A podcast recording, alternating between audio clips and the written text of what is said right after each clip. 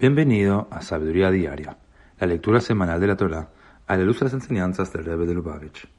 En la sexta lectura de la parashá de Noach, aprendemos cómo Noach se dio cuenta que como padre de toda futura humanidad estaba cumpliendo el rol de Adán en el nuevo mundo post-diluvio. Por lo tanto, intentó rectificar el error de Adán y Eva de hacer mal uso del vino, el fruto del árbol del conocimiento, para lograr conciencia de sí mismos.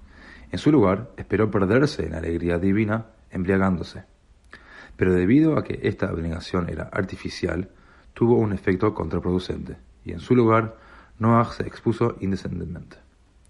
Al ver esto, los hijos de Noach lo cubrieron, pero a pesar de que su hijo menor Ham se enfocó en su indecencia, sus hijos mayores, Shem y Afet, se enfocaron en la tarea de restaurar la modestia de su padre. Dice el versículo, Joranit et Shem y Afet caminaron de espaldas y cubrieron la desnudez de su padre. El Gutes tomo 10, el Rebbe nos enseña que el Baal Shem Tov enseñó que la gente que encontramos en nuestras vidas son nuestros espejos. Si vemos mal en ellos, estamos viendo realmente un reflejo del mal que está dentro nuestro. Dado que generalmente somos ciegos a nuestras propias faltas, Dios hace que nos demos cuenta de ellas viéndolas en otra persona, esperando que entendamos la señal y reconozcamos que tenemos las mismas faltas para que las podamos corregir en nosotros mismos.